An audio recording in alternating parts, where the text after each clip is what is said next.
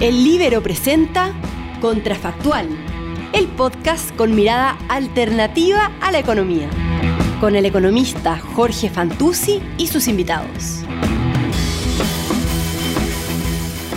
Hola, ¿cómo están? Soy Jorge Fantuzzi, estamos en un capítulo nuevo de Contrafactual. Eh, esta vez vamos a hablar de los subsidios al empleo a partir de este anuncio de, del ingreso mínimo garantizado. Y para hablar de este tema tenemos como invitado a Andrés Hernando, eh, ingeniero, eh, doctor en economía en la Universidad de Harvard y actualmente investigador del Centro de Estudios Públicos y profesor, ¿sí? Sí, todavía profesor. De profesor de la Universidad Adolfo Ibáñez, profesor de economía. Así que muy bienvenido Andrés. Muchas gracias Jorge, buenas tardes. Eh, bueno, la invitación es para que hablemos de, este ingreso mínimo garantizado que se anunció en el contexto de este estallido social, ¿no es cierto? Es como una, es como una política social que, entra dentro de este paquete de anuncios con el fin de, o me imagino, con el objetivo de tratar de mitigar un poco la ansiedad en, los primeros días de, propuestas, de, cambios, ¿no es cierto? Entonces quería, quería que nos metiéramos eh, tal vez como un poco más amplio a que hablar, antes de hablar propiamente tal de, de, este programa, que hablemos de los subsidios al empleo, porque existen. Eh, y el punto de partida es, eh, no, sé si me puedes ayudar como a explicar, ¿por qué no simplemente, por qué se necesita un subsidio al empleo y no simplemente aumentar el sueldo mínimo, el salario mínimo? ¿Cuál es la lógica detrás? Sí, em, a ver, los subsidios al empleo se, se, se enmarcan dentro de una familia de políticas que son las transferencias eh, monetarias condicionadas, que son transferencias que se hacen en, como consecuencia de cierta acción. Ya, básicamente porque los economistas creemos que la gente responde a incentivo, entonces si yo asocio una, una, acción que a mí me parece positiva, como por ejemplo llevar a tu hijo a los controles de niños sanos, a una transferencia económica, es decir, un, pago de un bono, entonces eh, eso tiene el doble efecto de que aumenta los, ingresos de la familia, pero además produce una acción positiva deseable. Entonces, dentro de eso, los, los, subsidios al empleo se enmarcan en la idea de, bueno, si tú trabajas y eres capaz de generar una cierta cantidad de ingresos, el Estado concurre a darte un un bono extra o te complementa tu sueldo, te complementa tus ingresos en un monto extra. ¿Por qué se hace así y no se hace vía subir el salario mínimo? Eh, fundamentalmente porque uno trata de distorsionar lo menos posible los mercados que son muy susceptibles de tener de, generar problemas, de generar, digamos, eh, desalineamiento entre la demanda y la oferta cuando uno lo interviene. Y, un mercado complejo de eso es el mercado del trabajo. Cuando uno pone sube el salario mínimo, básicamente lo está diciendo no se pueden contratar gente por debajo de este monto. Y como resultado de eso, eh, alguna gente cierto pierde el empleo porque las empresas consideran que no, la productividad no es suficientemente alta de esas personas para eh, pagarles lo que están obligadas a pagar y las subidas sustanciales del salario mínimo tienen, tienen ese impacto. Entonces uno trata de evitar subir el salario mínimo demasiado rápido. ¿cierto? En el tiempo uno puede ir subiéndolo, pero, pero hay que ser cuidadoso con, con la forma en que eso se hace. Entonces ese es el primer, el primer argumento. El segundo argumento es que eh, las transferencias de este estilo tienen además una condición positiva de cambiar un poco la desigualdad. Te reduce la desigualdad, porque básicamente uno toma impuestos de la gente que gana más y usa esos impuestos para eh, subsidiar los ingresos de las familias que ganan menos y como resultado de eso la distribución después de la transferencia, del resultado de la desigualdad de ingresos después de la transferencia mejora un poco y eso también es, positivo, es un objetivo deseable de política. Entonces es otra razón para usar esto. Eh, y finalmente, bueno, la, la, otra razón por la cual se usa es porque cuando uno lo hace, que no es el caso chileno en particular, pero, pero cuando uno lo hace a través del servicio impuesto interno. Entonces, básicamente uno eh, tiende a incentivar cosas que también son deseables desde el punto de vista de política, que son cosas como la, formalización del empleo, esos trabajadores que han protegidos por un contrato, eh, también que cotizan en la, para las pensiones, cotizan para salud. Entonces todo eso también es deseable, que han protegidos por un seguro de salud y tienen además eh, ahorro, ahorro previsional. Y efectivamente se incentiva la formalización porque eso, ese incentivo a la formalización, si efectivamente ocurre, tiene como doble efecto ese, el, el, el, efecto que tú decías sobre la desigualdad, ¿no es cierto? Porque por un lado la, la persona tiene un ingreso mayor, pero además empieza a tener un, un ingreso, ¿no es cierto? O sea, es súper importante ese margen. Exacto, es muy importante. Eh, la experiencia que tenemos con los subsidios muy parciales que se han probado en Chile es que efectivamente aumenta, aumenta la formalización y aumenta el empleo. O sea, hay gente que sale a buscar trabajo porque existe este subsidio que no lo saldría a buscar si no existiera el, el subsidio. Entonces, al menos eso significa que, bueno, que, en algunos casos el, salario mínimo, por ejemplo, puede no ser tan atractivo, porque yo tengo que gastar un montón de plata en transporte y eso, y si yo entrego un subsidio que cubre parte de esos costos, entonces básicamente se vuelve más atractivo buscar empleo y la gente lo hace.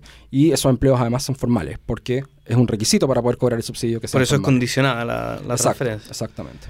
Oye, y... Em, ¿Qué, tú estabas hablando recién de, la experiencia que tenemos en Chile. tenemos dos programas, ¿no es cierto? El subsidio al empleo joven y el bono al trabajo a la mujer. A menos que se me esté yendo alguno. bueno, esos son la asignación familiar también algo tiene de, algo responde a esa lógica pero es muy pequeña. Y qué, qué sabemos qué sabemos de, de, esos programas o sea eh, tú recién mencionabas el tema de la formalización y, y ¿qué, qué, más qué más se ha logrado observar sí esto estos dos experimentos que tenemos en Chile, bueno, el único que ha sido evaluado seriamente, eh, en el sentido de tener una evaluación de, impacto más o menos bien hecha, es el del subsidio al empleo joven. Eh, no es el subsidio al empleo joven un subsidio al empleo puro en la forma que tienen cierto los, programas típicos de, la literatura de Estados Unidos, el Negative Income Tax y cosas como eso. Básicamente porque el bono se divide dos tercios para el trabajador, un tercio para el empleador. Entonces eso buscaba también incentivar que las empresas prefirieran a los trabajadores que, a los jóvenes que tenían esto, que cumplían los requisitos por sobre otros puestos de trabajo. En el fondo era un poco como reordenar la lista, si uno quiere, reordenar la, fila de, de, los posibles empleados eh, a favor de la empresa de esta forma. La evidencia es que aumenta la participación laboral de los jóvenes, aumenta el número de jóvenes empleados, eh, pero curiosamente, fíjate, una de las cosas que tenemos es que el take-out, o sea, la cantidad de, de, cobradores de, por el lado de la empresa es muy bajito. Entonces, aparentemente, todo, toda esta acción viene de la, de la demanda, de gente que empieza, o sea, perdón, de la oferta, de gente que empieza a buscar trabajo porque existe para ganarse el subsidio. Para ganarse este subsidio, más que de las empresas buscando activamente a jóvenes que pues, traigan cierto esta, marraqueta debajo del brazo. Eh, si eso es así, o sea, dado la evidencia que tenemos, entonces uno podría incluso repensar si es necesario ponerle este incentivo a la empresa o no. Y en ese caso pasarse ya más a un formato más de un negative income tax puro. Yo, yo me acuerdo hace algunos años revisé esa, esa evaluación de impacto y eh, si no puedo estar equivocado, pero, pero creo que, había una discusión sobre eh, la costo efectividad del programa, porque efectivamente aumentaba la probabilidad de emplearse de los jóvenes beneficiarios, pero no había claridad si es que ese cada punto adicional, digamos, de probabilidad de, empleo era necesariamente eh, costo efectivo. Eh, ¿es, realmente así? O sea, tenemos, ¿existe evidencia respecto de la, de la costa sí, ahí, bueno, haciéndole un honor al nombre del programa, nos falta el contrafactual, de hecho. Eh, como, la, evaluación de impacto no es aleatoria, no es la, típica que uno, que uno le gustaría, de saber exactamente cuál habría sido la tendencia sin la existencia del programa. Entonces no sabemos efectivamente si toda la ganancia que le asociamos es necesariamente está asociada al programa. Pero eh, efectivamente hay una discusión si es costo efectivo o no. a mí me parece que dentro de las pocas cosas que podemos hacer desde el punto de vista del, trabajo, de la, del gobierno, del Estado, para incentivar la empleabilidad, esta es una de las cosas que, evidentemente funcionan bien. Y me refiero, evidentemente me refiero al sentido de que hay evidencia en otros países múltiples de que, de que realmente funcionan. Eso te quería preguntar, porque, bien, está la, la, evidencia en Chile, tenemos estos dos programas que son, eh, tal vez para la gente que no los conoce, son programas que son... Eh, encapsulados, por decirlo de alguna manera. Son bastante reducidos, es para un grupo especial de mujeres, para un grupo especial de jóvenes, no son eh, masivos como por ejemplo el caso de Estados Unidos. ¿Cuál, es la evidencia en Estados Unidos respecto a los resultados que, tienen estos tipos de programas? O en otras partes que... Sí, la evidencia internacional es bastante positiva. Eh, la gente tiende a trabajar más, tiende a mantenerse más tiempo empleada y tiende además a generar más ingresos. Una de las cosas importantes de estos programas es que se diseñan de modo tal de no desincentivar el aumento de ingresos. O sea, si a mí me suben el sueldo, yo no pierdo plata. ¿Cierto? Porque podría ser que, por ejemplo, yo paso de un cierto umbral y me quitan el, que parte de la discusión que ahora que es parte de la discusión y parte de los problemas que tenemos con el ingreso garantizado. Eh, puede ocurrir, ¿cierto?, que a la, a la, persona se, se, se, desincentive a seguir ganando a, aumentos de ingresos. O las empresas pueden hacer ciertos juegos ahí que no son muy agradables, como reducir el salario, pagar una parte en negro y de modo, de modo tal que el trabajador igual tenga, termine con más dinero, pero con gracias al subsidio. Pero estos se diseñan para que eso no ocurra, para que no estén estos problemas de incentivo y básicamente la gente cada vez que puede ganar más dinero, o sea, generar más ingresos en un segundo empleo, cosas así en Estados Unidos, que es muy común, lo hacen. Entonces, eh, la evaluación en general es bien positiva, es bien, bien positiva. Y, esto es... Y además es histórica, porque eh, son décadas de, son historia. Décadas de, implementación, exacto. exacto. Se, ha ido, se ha ido corrigiendo, además, se, han ido cambiando los tramos. En, en Estados Unidos los tramos son diferentes según el número de hijos que tiene la familia. Eh, y se paga una vez al año nomás, se paga con la liquidación de, impuestos después en, mayo, cuando en Estados Unidos la gente declara su impuesto el 15 de abril y por ahí por mediados de mayo recibe un cheque. Y ese cheque viene más jugoso porque viene con esta devolución. Y a pesar de que se paga una sola vez al año, tiene harto, tiene harto resultado, harto impacto. Ahora, el, e, esta es la parte tal vez menos, menos atractiva, ¿no es cierto? Pero porque los temas positivos que tiene el programa son bastante obvios. Son ingresos adicionales para las familias que reciben, o para las personas que reciben el beneficio. Pero podrían haber en el margen decisiones que son o, como, como inesperadas, que son contrarias a lo que uno buscaría. Te, voy a dar un ejemplo que, estoy pensando, no sé si, si, hay evidencia de algo así. Pero por ejemplo que las familias digan, ah, no importa eh, acumular capital humano, no importa educarme, porque, bueno, total, si me mantengo con el capital humano que tengo, voy a tener cierto ingreso y con eso me gano el subsidio y con eso estoy bien, pues, por ponerlo de una manera media caricaturesca. Eh, ¿Hay evidencia de, márgenes así? La que yo conozco es que no, no hay evidencia de que hayan de que eso, de que eso importe demasiado. Y es fundamentalmente porque si bien el programa es, en, en este caso particular de Estados Unidos, relativamente generoso, no es tan generoso. Entonces no es como que la oh. familia pueda efectivamente, no haya un salto cuantitativo, cualitativo de la calidad de vida porque alguien se educa un poco más. En cosas como capital humano. Ya, pero por ejemplo, hay otro margen que, que, que, esto todo se me ocurrió, pero no lo conozco. Por ejemplo, horas trabajadas. Sí, ahí sí. ah, ya. ahí sí hay cierto impacto. Está el, típico efecto eh, sustitución y efecto ingreso en horas trabajadas, ¿no es cierto? Entonces, si la gente tiene más ingreso, bueno, puede decidir trabajar menos porque, bueno, con el subsidio se gana se gana la luquita extra, ¿no es cierto? Entonces, eh, ¿hay evidencia de eso? Hay evidencia, eh, pero no es del todo socialmente indeseable. Porque las que uno ve que responden más en términos de reducir las horas de trabajo son las madres jóvenes con hijos jóvenes. Y uno puede, no, no necesariamente puede ser socialmente indeseable que esa madre pase tiempo con su hijo. Entonces, hay que pensar además que Estados Unidos no tiene postnatal, no tiene fuero maternal, no tiene protección de maternidad. Entonces esas cosas sí pueden ser importantes y son una sustitución que a lo mejor puede ser socialmente deseable. Puede ser deseable.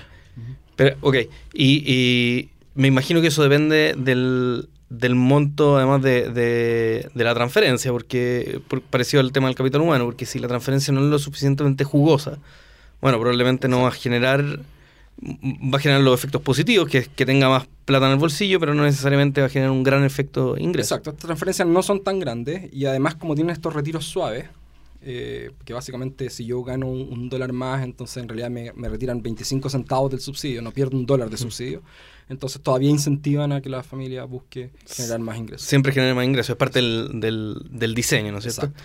Ahora, hay... Eh, hay, hay, dos temas que a mí me, he encontrado mucho, en, sobre todo en redes sociales, que se discuten sobre puntualmente del ingreso mínimo garantizado que, se propuso recién. Uno es eh, si es que efectivamente, eh, bueno, hay una discusión que, pusieron algunos parlamentarios, si es que esto efectivamente es una transferencia al final eh, disfrazada a la empresa, como para que salgan a buscar, como si fuera darle plata, digamos, al, al dueño del capital en vez de, del trabajador, que es lo que objetivamente debería buscar la, el programa. Eh, ¿Hay fundamentos económicos para pensar en algo así? Eh, a ver, el problema del ingreso mínimo garantizado es que en el fondo tiene algunas de las características de lo que hemos estado conversando, pero no las tiene todas. Entonces, efectivamente es un monto con una sola pendiente de retirada nomás, de retiro. Entonces, como resultado de eso, en las futuras contrataciones es posible que la empresa contrate por 301 mil pesos a alguien que sabe que va igual, a ganar. Igual tiene el incentivo que se genera, o sea, la persona si gana 301 mil pesos recibe un beneficio de 49 mil, pero si gana 350 mil por sí sola, eh, recibe cerca de 20 mil pesos de subsidio y termina en 370 mil. O sea, igual tiene esta pendiente, esta pendiente negativa, ¿no es cierto? Exacto. retiro. El, punto, claro, el punto es que la empresa puede decirle a alguien, en el fondo usted va a ganar 340 mil y, y, pagarle solo 301 mil. ¿Cierto? 349 mil y pagarle solo 301 mil y que el, Estado ponga la diferencia. También están incentivos a que las empresas eh, básicamente paguen en negro parte del, del sueldo. O sea, te digo, mira, con 350 tú vas a recibir 20 del Estado, 370, y yo te pago otros 20 y son 390. ¿Cierto? Entonces tengo un trabajador de 390 por 370 desde el punto de vista de la empresa. De la empresa. Eh, entonces, lo que, lo que hace el proyecto de ley es protegerse mucho de esto, declarando que todas estas acciones son, son ilegales y van a ser perseguidas y van a ser con castigos muy grandes y todo. Pero, por supuesto, eso depende de la capacidad de fiscalizar y de la capa- capacidad de detectar, y que no sabemos cuáles son. Entonces, esta- esos incentivos están ahí y es na- nada más que porque el diseño es un poquito problemático en el sentido de que no, tiene, no incluye estas esta fase de crecimiento primero y después de retiro suave Y después de decrecimiento. de decrecimiento que hacen que en el fondo siempre sea más atractivo eh, ganarse un- unos pesos extra en blanco que ganárselo en negro. Ahora está, está el, otro eh, el otro argumento para pensar en que, o sea, cua- cuando a mí me preguntan, oye, pero esto va a favorecer en algo a la empresa, mi respuesta intuitiva siempre es sí, efectivamente en algo va a beneficiar a la empresa, aunque se lo den todo al consumidor, porque esto es como lo contrario de los impuestos, ¿no es cierto? Cuando tú le pones un impuesto picubiano, al, por ejemplo, al tabaco, eh, lo que pasa es que en parte lo paga el fumador, porque el que tiene, esto esto siempre se pasa como en introducción a economía, ¿no es cierto? El que tiene la, La demanda más, la, la, más deman- inelástica. la demanda más la curva más inelástica relativamente, ¿no es cierto? Que, eh, y esto es parecido.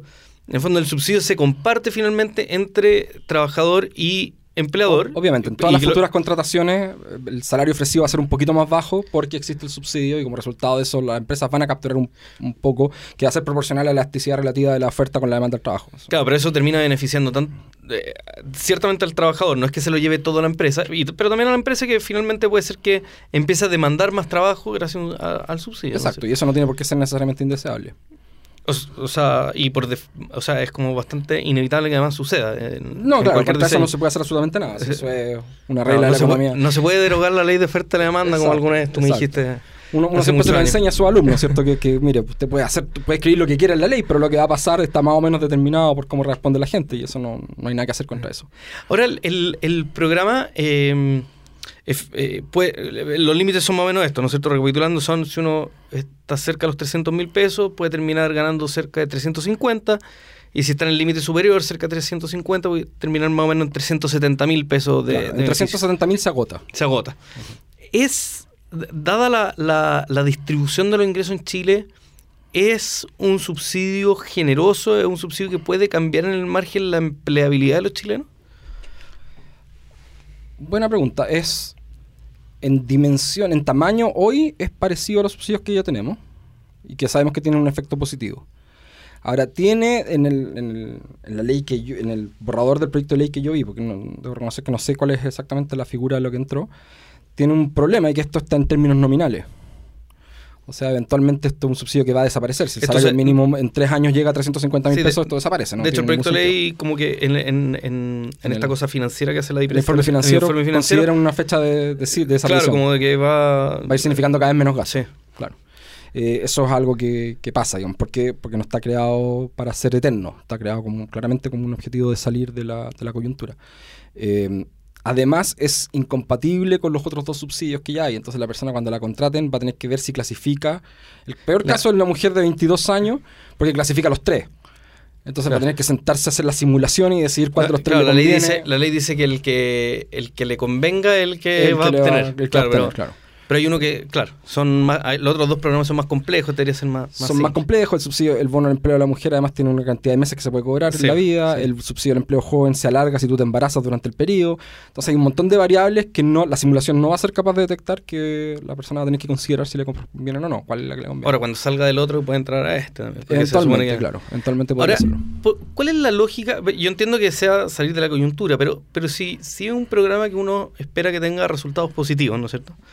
Eh, en términos, lo- los tres puntos que tú dijiste al principio, o sea, de desigualdad, de formalización, de, de ingresos de la, de la familia, o sea, de decisiones de la familia, ¿por qué diseñarlo de tal manera que se agote? Este, eh, o sea, que, que en la medida que van aumentando los ingresos, ¿no es cierto?, cada vez sean menos los que califican y al final nadie, nadie esté dentro de...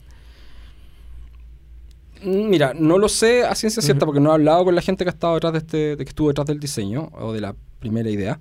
Eh, pero también puede ser positivo en el sentido de que te da la oportunidad de evaluarlo. Y si tú decides que efectivamente ha funcionado, ha sido exitoso y tiene buenas, un, buen resultado, entonces uno podría eventualmente cambiar la ley, modificar la ley y hacerlo permanente.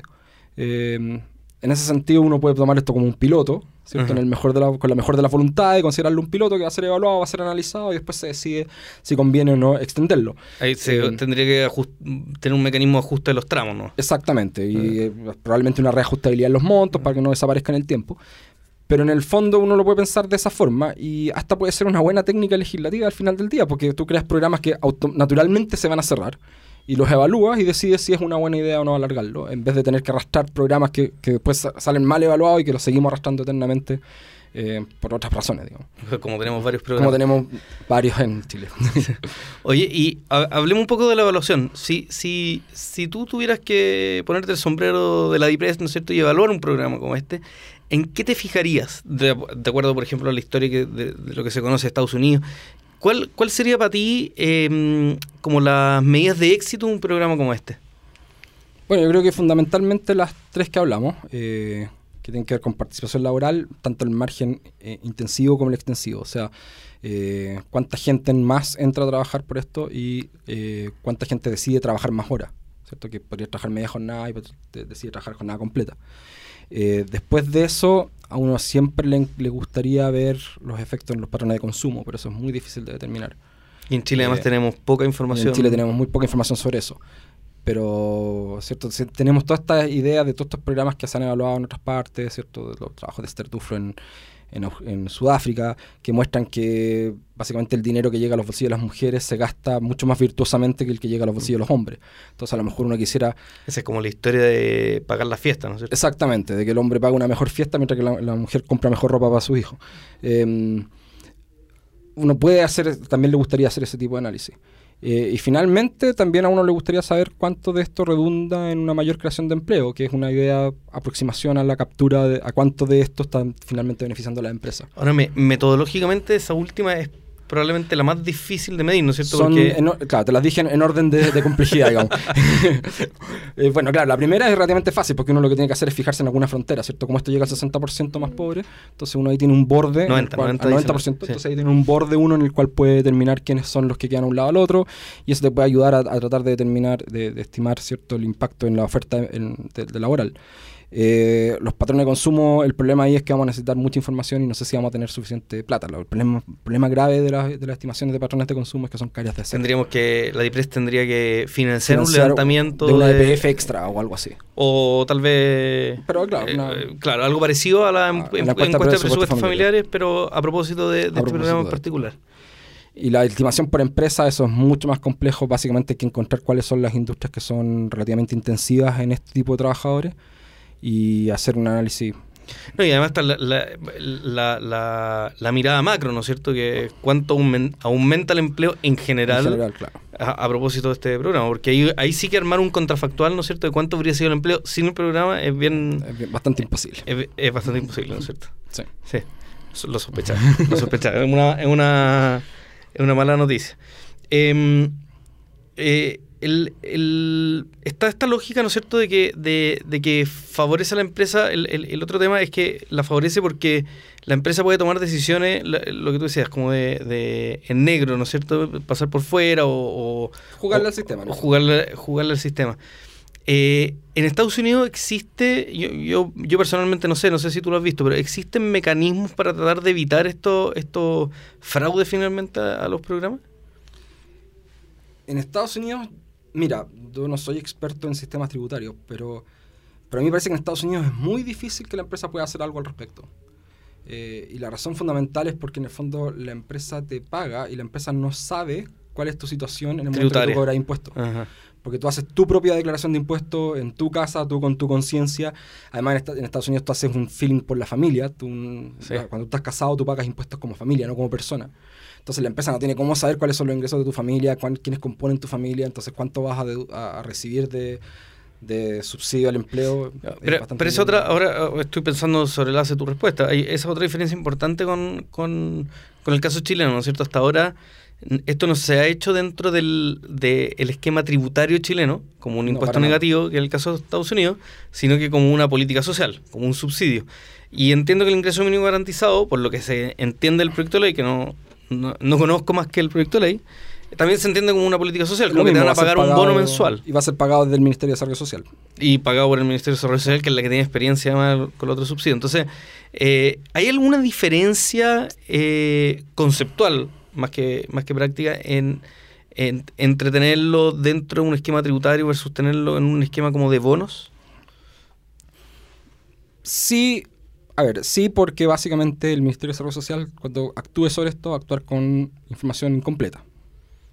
¿Cierto? El Ministerio de Desarrollo Social te va a ir pagando mensualmente, que tiene todo el sentido del mundo porque la gente en el fondo lo que le interesa es, sus ingresos mensuales, ¿cierto? No- en Chile no estamos acostumbrados a pensar en nuestros ingresos anuales, como Mm. así lo piensan los gringos. Los gringos piensan siempre en su ingreso anual. Ellos cuando dicen cuánto ganan, ganan esto anual. Eh, nosotros pensamos siempre en nuestros ingresos Mensual.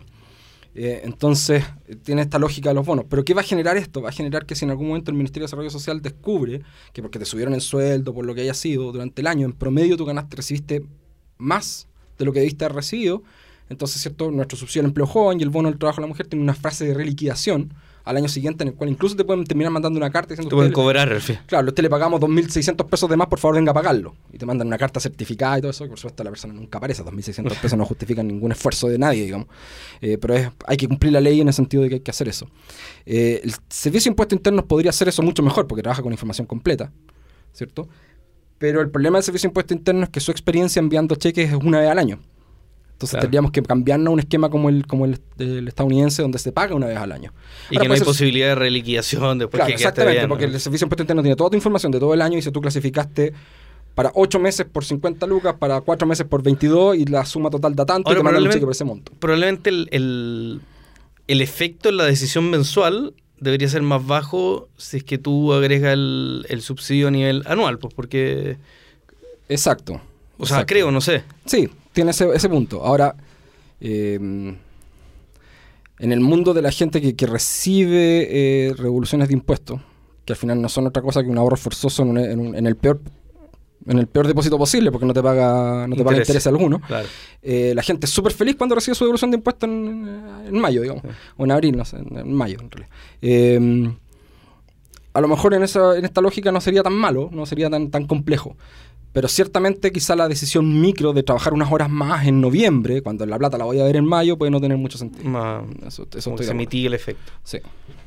Oye, Andrés, muchas gracias por, por habernos acompañado en esta, en esta conversación. Yo creo que eh, este va a ser un tema que, aunque se está apurando, ¿no es cierto?, por, por la contingencia, eh, es un tema que tiene hartas como hartos como recovecos, ¿no es cierto? Y que, y que probablemente va a requerir ir mirándolo en el tiempo, cómo se va desarrollando. Así que súper interesante. Sí, yo creo que vamos a tener muchas discusiones de- sobre estos temas en el futuro, porque básicamente está esta promesa del ministro de Economía, ¿cierto? De como un poco de racionalizar el gasto, de ver qué programas en el fondo no están funcionando muy bien y además lo dijo explícitamente, redirigir esa plata hacia transferencias directas a las familias que son las que realmente reducen la desigualdad y, y redundan en una mayor utilidad para las, para para familias. Y, y al final del día uno, uno tiene que empezar a confiar un poquito más en su gente. Las transferencias en especie pueden tener menos sentido que las transferencias monetarias cuando la gente es capaz de tomar buenas decisiones, que es lo que creemos de la madurez de los chilenos. Eh, así que probablemente vamos a seguir discutiendo sobre estos temas en el futuro y felices de, de cooperar en lo que se pueda. Sí, sí, sí, yo, yo estoy de acuerdo, yo creo que se viene, así que ta- tal vez la primera conversación de varias, así que muchas gracias por habernos acompañado Andrés, esto es Contrafactual, eh, este podcast en que tratamos de darle una mirada distinta a distintos temas, como en este caso fue los subsidios al empleo. Muchas gracias.